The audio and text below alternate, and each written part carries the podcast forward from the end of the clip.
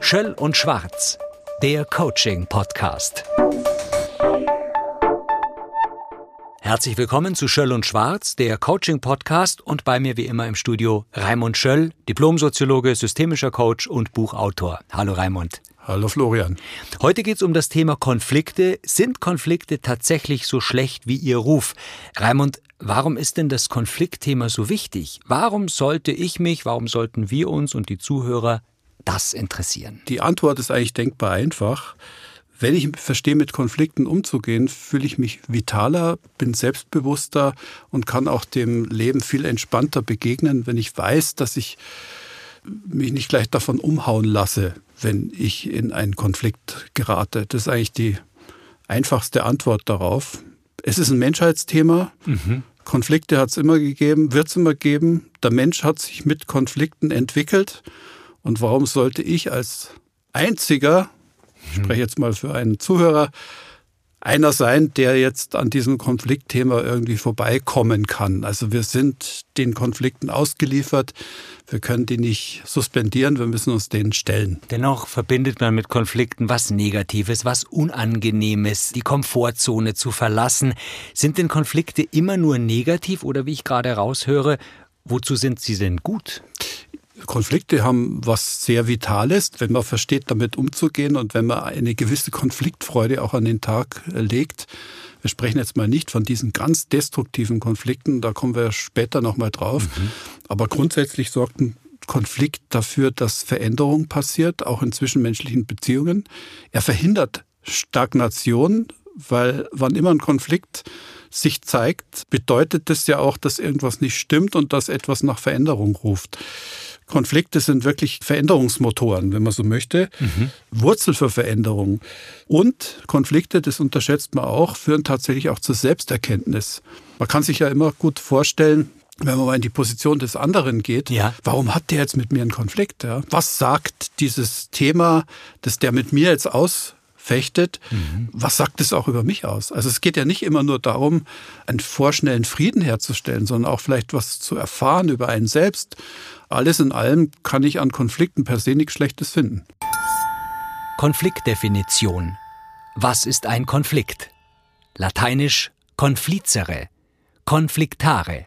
Zusammenstoßen, streiten, zu kämpfen haben mit. Den Konflikt überhaupt erstmal zu erkennen, ist wahrscheinlich gar nicht so schwierig. Was kennzeichnet denn einen Konflikt, beziehungsweise woran erkenne ich, dass ich jetzt einen Konflikt habe? Das erste Prinzip ist, ich habe ein komisches Gefühl, ich fühle mich nicht mehr wohl, wenn ich in einer bestimmten Situation bin. Ich meide vielleicht auch schon unbewusst, in Anführungsstrichen, den sogenannten Konfliktpartner. Mhm. Klassische Signale sind, dass der Kontakt zu dem anderen erkaltet, dass ich auch dazu neige, den anderen vielleicht herabzusetzen in Worten und auch in Gesten. Manchmal, jetzt wenn man mal von der Arbeitswelt ausgeht, dann herrscht oft so eine kalte Freundlichkeit, mhm. die einen dann das Blut in den Adern gefrieren lässt. Absprachen übrigens, die nicht eingehalten werden, sind auch oft Hinweise auf Konflikte, dass jemand einfach grundständig die Vereinbarungen übergeht, nicht einhält oder wie auch immer, zeigt auch oft an, dass jemand, muss nicht sein, aber kann sein, dass das da ein Konfliktthema dahinter steckt, dass die Leute auch eher übereinander reden als miteinander. Auch ein ganz wichtiges Anzeichen von Konflikt.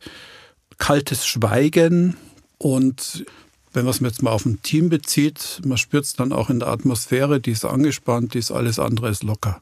Team sprichst du schon an. Da sind wir jetzt in der Firma, in der Arbeitssituation. Das ist die klassische Konfliktsituation, die du auch in deinen Coachings wahrscheinlich äh, mit den Leuten besprichst. Ja. Wie muss man sich denn so ein typisches Konfliktmuster vorstellen? Zum Beispiel mhm. zwischen zwei Menschen jetzt mal im Arbeitskontext. Das klassische Konfliktmuster ist eigentlich der Teufelskreislauf. Ich nehme ein Beispiel. Der Chef ist cholerisch und aggressiv. Mhm. Keiner kann ihn leiden. Und weil ihn keiner leiden kann, ist der Chef aggressiv. Also da ist ah, ein Zirkel. Der Chef fühlt sich von seinen Mitarbeitern nicht akzeptiert, wird aggressiv. Mhm. Weil der Chef aggressiv ist, ziehen sich die Mitarbeiter zurück und sind ihm gegenüber nicht positiv eingestellt, lehnen ihn ab und das ist dann auch in der Physis und überall sichtbar. Das ist der, der klassische Teufelskreislauf. Oder nehmen wir ein anderes Beispiel in der Ehe Er macht ihr dauernd Vorwürfe. Mhm. Sie geht ihm aus dem Weg, weil er ihr dauernd Vorwürfe macht. Dann macht er ihr weitere Vorwürfe, weil sie ihm dauernd aus dem Weg geht. Mhm. Sie sagt aber, ich gehe ihm aus dem Weg, weil er mir nur Vorwürfe macht. Das sind diese typischen Teufelskreisläufe, aus denen man dann einfach nicht mehr rauskommt. Und das Interessante dabei ist, man kann da keinen Schuldigen ausmachen. Das ist ein Muster, ein Kreislauf, eine Wechselwirkung. Mhm. Und danach Schuldigen zu suchen, ist völlig deplatziert, weil das soziale System, ob das jetzt ein Paar ist, ob es ein Team ist, die konstruieren ihre Konflikte regelrecht selbst. Vielleicht ist eben die Suche nach dem oder der Schuldigen dann obsolet, weil es nichts bringt, aber im wahrsten Sinne, ist denn da der Klügere, der, der nachgibt? Wer unterbricht diesen Kreislauf? da sind wir jetzt schon in der Konfliktintervention. Das ist ja ganz spannend. Häufig ist es ja so, dass die Leute dann von ihrem Verhalten nicht ablassen können. Also der Chef bleibt aggressiv, mhm. die Mitarbeiter ziehen sich weiterhin zurück oder lehnen ihn ab, verhalten sich auch entsprechend. Und jeder glaubt, es ist ein Naturgesetz. Man müsse sich so verhalten, weil ja der andere sich so und so verhält. Und das, was du ansprichst, ist eigentlich ein ganz, ganz, ganz wichtiger Hinweis. Ich nenne das dann eine finale Vorleistung, die ich bringen kann in solchen zirkulären Konflikten, indem ich nämlich das Muster selbst unterbreche. Nicht darauf warte, dass der andere das macht, sondern ich gehe in Vorleistung, ich diene mit einer finalen Vorleistung, um das Muster zu unterbrechen. Finale Vorleistung. Der Begriff finale Vorleistung stammt ursprünglich von der Viktor Franki Schülerin und Psychotherapeutin Elisabeth Lukas. Mit finalen Vorleistungen sind reine Willensakte gemeint, die getragen sind vom Willen zum Sinn, durch nichts bewirkt oder verursacht, sondern allein gewollt. Beispiel: Mitarbeiter geht nicht mehr in den Rückzug, wenn der Chef aggressiv wird. Man versucht dem Chef zum Beispiel durch eine freundliche Geste zu begegnen mhm. oder in der Paarbeziehung jetzt als Frau auf den Partner zu und lege ihm vielleicht in der Früh, bevor er aggressiv wird oder sich ablehnt, mir gegenüber verhält, lege ich ihm vielleicht die Hand auf die Schuld oder wie auch immer. Also ich versuche durch mein eigenes Verhalten das Muster zu durchbrechen. Da gibt es auch einen schönen Satz von dem Paul Watzlawick, der sagt, wenn du merkst, dass du nicht mehr weiterkommst in einer zwischenmenschlichen Beziehung, tu was, aber tu was anderes. Also es ist immer gar nicht so wichtig, ob das jetzt eine tolle Intervention ist, ein tolles Unterbrechen des Konfliktmusters, aber ich probiere mal was anderes aus. Und das ist schon ein mhm. ganz gewaltiger mhm. Schritt, um aus solchen Teufelskreisläufen rauszukommen. Gewaltigen Schritt nennst du das? Mhm. Das höre ich genau auch so raus, als wirklich großen Mut aufbringen, weil der, der den Konflikt unterbricht, zeigt vielleicht das Muster einen, einen Wunsch, den ja. zu lösen, aber der begibt sich natürlich auch auf Glatteis. Der begibt sich auf Glatteis und gleichzeitig nimmt er aber wieder das Heft in die Hand. Das er, Handeln, er, er reagiert nicht nur, sondern ich agiere. Also wenn ich mir jetzt zum Beispiel ganz genau vornehme, das nächste Mal ziehe ich mich nicht zurück, sondern ich bleibe standhaft und versuche im Wind stehen zu bleiben und antworte auf die Vorwürfe, die mir mhm. jemand macht und versuche sie vielleicht auch auszuräumen und gehe eben einfach nicht aus dem Weg, dann ist das schon mal eine gehörige Leistung. Ob die jetzt gleich was bringt, ist eine ganz andere Frage. Aber ich habe für mich selber ein gutes Gefühl, weil ich erstmalig aus freiem Willen und autonom entschieden habe, ich verhalte mich jetzt anders. Darauf kommt es ganz stark an, dass ich für mich entscheide, ich verhalte mich anders. Deswegen eben finale Vorleistung, eben nicht mit dem Schielen darauf, dass der andere sich dann auch gleich verändern muss, so nach dem Motto, ich mache das jetzt für dich und jetzt musst du aber auch gleich reagieren ja, also positiv. nicht an eine Bedingung knüpfen. Nein, nicht an eine Bedingung knüpfen. Okay. Ich tue das einfach aus freien Stricken, Kraft meiner eigenen Entscheidung. Und wenn dazu jemand äh, imstande ist, äh, ist schon mal sehr viel getan. Mhm. Da sind wir schon mittendrin in einem Verlauf eines Konfliktes. Welche verschiedenen Verläufe können Konflikte denn nehmen? Wir sprachen jetzt gerade von diesem Teufelskreislauf. Ja. Das ist eine Form von Konflikt, die man als Berater auch von außen immer sehr schön sehen kann. Da ergänzen sich die Partner in wechselseitig unterschiedlichen Extremen. Die andere Form des Konflikts ist die symmetrische Eskalation. Das heißt, es gibt die sogenannten Streitpaare. Das hm. in der Paartherapie. Mhm.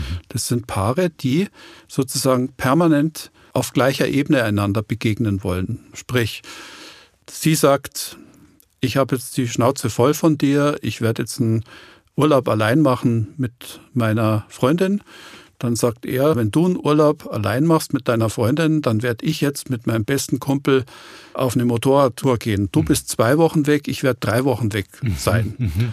Daraufhin antwortet sie wieder und sagt, und komm mir du zurück, du wirst erleben, dass ich für dich keine Steuer gemacht habe und gar nichts, nur damit du es weißt. Und er wird dann damit reagieren und sagen, das ist mir ganz egal, wenn du meine Steuer nicht gemacht hast, dann werde ich dir das Konto sperren. Oh je, also fast ein kindischer Verlauf. Ein kindischer Verlauf, das nennt man in der Paartherapie Streitpaare. Aha. Und das kann man jetzt auch übertragen auf den Arbeitskontext. Auch dort gibt es solche symmetrischen Eskalationen, die dann ganz, ganz heftig werden können, bis zu der Phase, wo man sich dann schon wechselseitig auch Gesichtsverluste vor anderen zufügt. In Besprechungen zum Beispiel, dass man dem anderen sagt, wie unfähig er ist und der andere antwortet dann damit, dass er irgendein Geheimnis verrät oder wie auch immer, wo man das wunderbar beobachten kann, diese Eskalationstreppe, wie man die auch nennt im Fachjargon, also mhm. diese Konflikteskalationstreppe.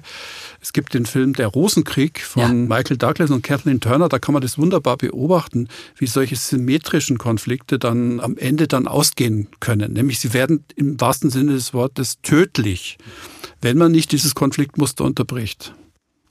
Dieses Konfliktmuster unterbrechen, im besten Fall nach dem Podcast, nach dieser Ausgabe hier. Sind denn Konflikte tatsächlich so schlecht wie Ihr Ruf? Raimund, wie kann man denn jetzt lernen, wir haben ja schon gelernt, äh, sich dem Konflikt auch zu stellen, mit den Konflikten konstruktiv umzugehen, also wirklich weiterzukommen? Der erste Schritt ist erstmal anerkennen, dass ich einen Konflikt habe. Mhm. Der zweite Schritt ist zu gucken, was ist eigentlich mein Thema? Was ist denn das, was mich so wahnsinnig stört und was mich so wahnsinnig in Not bringt? Das muss man mhm. erstmal für mhm. sich erforschen. Da ist es auch manchmal hilfreich, jemanden zu haben. Der nächste Schritt aber, und das ist ganz, ganz wichtig, wenn ich einen Konflikt wirklich ändern oder auflösen möchte. Ich versetze mich in die Position des anderen. Unbedingt die Welt aus der Perspektive des anderen anschauen. Wie sieht der die Situation? Welche Nöte hat er? Welche Interessen hat Aber er? Aber schaffe ich das denn? Äh, das ist die Kunst. Zu kennen. Das ist die Kunst. Wenn Klienten zu mir kommen, dann mache ich oft die Übung. Also geh doch mal die Position deines Konfliktpartners, setz dich da rein und fühl dich ein in den und schau dich mal aus der Perspektive des Konfliktpartners an. Da geschehen oft wahre Wunder, mhm. weil in dem Moment, wo ich mich in die Person meines Gegenübers versetze, sehe ich natürlich auch, und wenn es gut geht, spüre ich sogar auch die Not des anderen. Also es ist ein unabdingbares Mittel, das ist auch bei ganz harten Geschäftskonflikten wichtig, dass ich mich immer in die Position des anderen hineinversetze. Ohne diese Empathie ist es wirklich ganz schwierig. Und von dort aus dann, das ist das, was ich ja vorher auch angeboten habe, dann zu überlegen, was wäre denn mein erster Schritt, dem ich den anderen zubilligen kann? Wo kann ich auch dem anderen etwas eingestehen, zugestehen und sei es nur, dass ich sage, hey, ich möchte mich an der Stelle entschuldigen für mein mhm. mieses Benehmen vor zwei Wochen in der Besprechung. Ich hätte das nie und nimmer tun dürfen. Ich hätte sie nicht vor aller Leute herunterputzen dürfen. Das war von mir nicht in Ordnung wäre eine Vorleistung, eine finale Vorleistung. Also immer erstmal bei sich anfangen zu überlegen, wo kann ich dem Konfliktpartner denn überhaupt entgegenkommen. Zeigt eine gewisse Größe, wenn man das kann? Wenn man das kann, dann ist es automatisch natürlich eine Größe. Es gibt natürlich auch Konflikte, die so massiv sind und so verfahren, dass die Konfliktpartner keine Lösung mehr anstreben, mhm. wo sozusagen der Konflikt die Lösung ist. Aha. Das muss man sich auch mal klar machen. Also nicht jeder Konflikt will gelöst werden. Manche Leute haben sich ganz gut im Konflikt eingerichtet. Um sich zu spüren, um. Naja, wenn ich zum Beispiel jetzt an einen zerstrittenen Kollegen denke, an zwei, die haben sich dann vielleicht arrangiert. Ich muss gar nicht mehr mit dem reden und es ist auch gut so. Ich will auch gar nicht mehr reden. Ich bin das gewöhnt, dass ich mit dem mich gar nicht mehr austauschen muss. Also ist dieser schwelende Konflikt dann die Lösung und man will dabei bleiben. Es ist nicht ausgeschlossen, dass das auch in Paarbeziehungen manchmal eine Rolle spielt, dass Paare beschließen, wir ändern mal unseren Konflikt gar nicht, weil wenn wir den Konflikt ändern würden, dann müssten wir beide uns sehr massiv verändern. Und wenn ich das nicht will, mhm.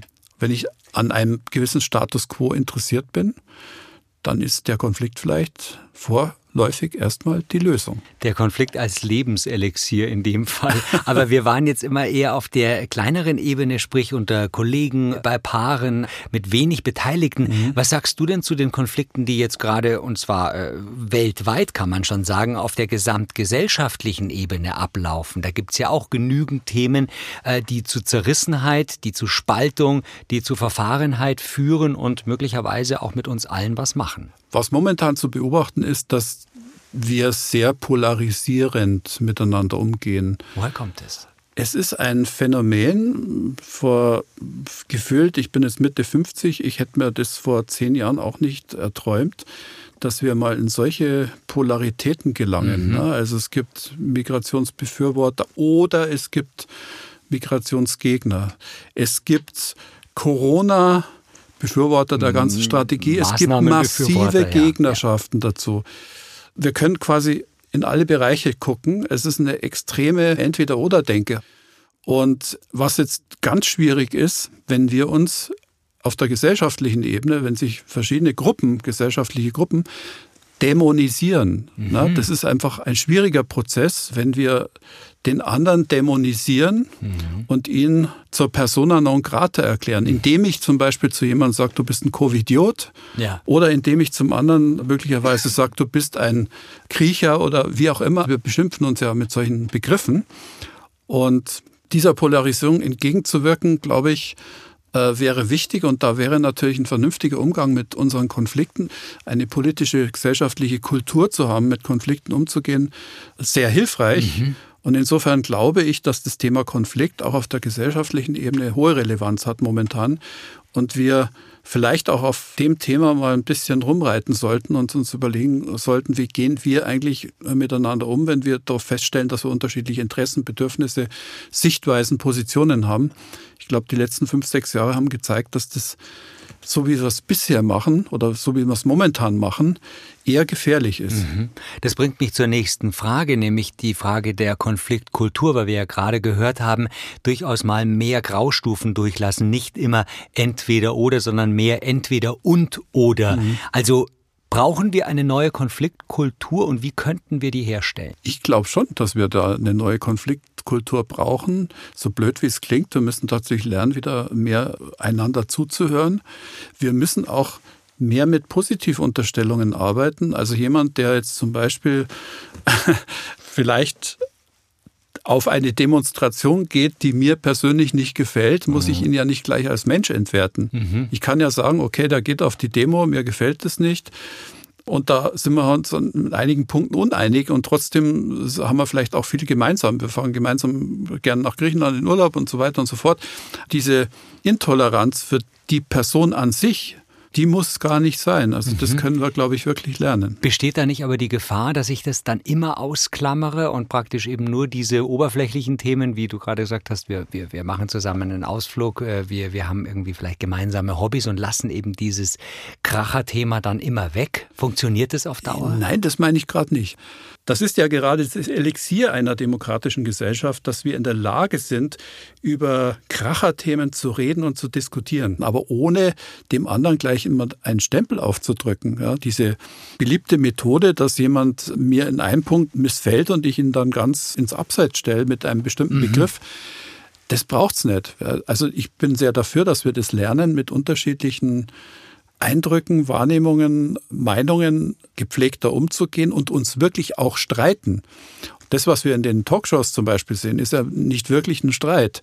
Da werden nee, ja nur Positionen ausgetauscht ja. und die Quote soll dazu dienen, dass es möglichst unterhaltsam wird für mhm. den Zuschauer. Mhm. Aber ein Mehrwert habe ich den, wenn ich dann diesen zerstrittenen äh, Politikern zum Beispiel mit der Talkshow zuhöre, habe ich dann Mehrwert davon, wenn ich nur weiß, der hat die Position, der andere hat die Position. Richtig. Also wir könnten da schon ein bisschen zulegen, Sprich was die Gesprächskultur angeht. Konfliktkultur, Gesprächskultur, Streitkultur. Ich ja. höre da wirklich ein flammendes Plädoyer raus, das du hier bringst. Was wäre denn eine gute Ethik zum Umgang mit Konflikten? Eine gute Ethik im Umgang mit Konflikten wäre eigentlich ganz einfach wenn ich zugestehe, dass jeder die Welt auf seine Weise sieht. Ich muss das einfach nur zur Kenntnis nehmen, dass ich nie davon ausgehen kann, dass der andere die Welt so sieht wie ich. Also nicht mal mein engster Freund mhm. sieht die Welt so wie ich, nicht mal mein Kind, meine Ehefrau, mein Partner, wie auch immer. Das wäre schon mal ein ganz wichtiger Punkt. Also diese Absolutstellung der eigenen Wahrnehmung und der eigenen Sichtweise, die müssen wir ein bisschen relativieren. Der andere kann unter Umständen auch immer recht haben wenn es um Sachargumente geht. Mhm. Er kann da immer auch recht haben. Es kann immer auch was dran sein an dem, was mir der andere sagt. Mhm.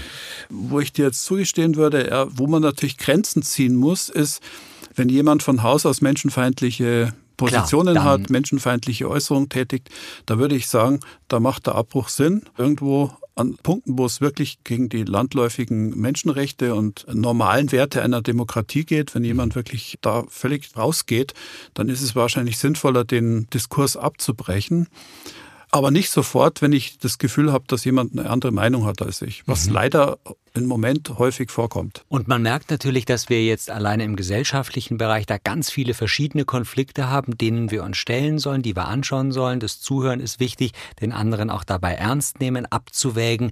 Nochmal zurück auf die Unternehmensebene, was du ja als mhm. Coach auch viel machst. Müssen denn Unternehmen beziehungsweise was müssen sie berücksichtigen, um einen guten Umgang mit Konflikten zu finden? Innerhalb Belegschaften. Die Erfahrung zeigt, dass größere Unternehmen gut beraten sind, wenn sie so ein eigenes Konfliktmanagementsystem bei sich installiert haben. Wie sieht das aus? Äh, das sieht so aus, dass man bestimmte Eskalationsstufen hat und Konflikte, die innerhalb des Unternehmens sich zeigen, daraufhin abklopft, muss das jetzt die Führungskraft lösen, kann den Konflikt die Führungskraft noch lösen, dürfen wir ihr das zumuten.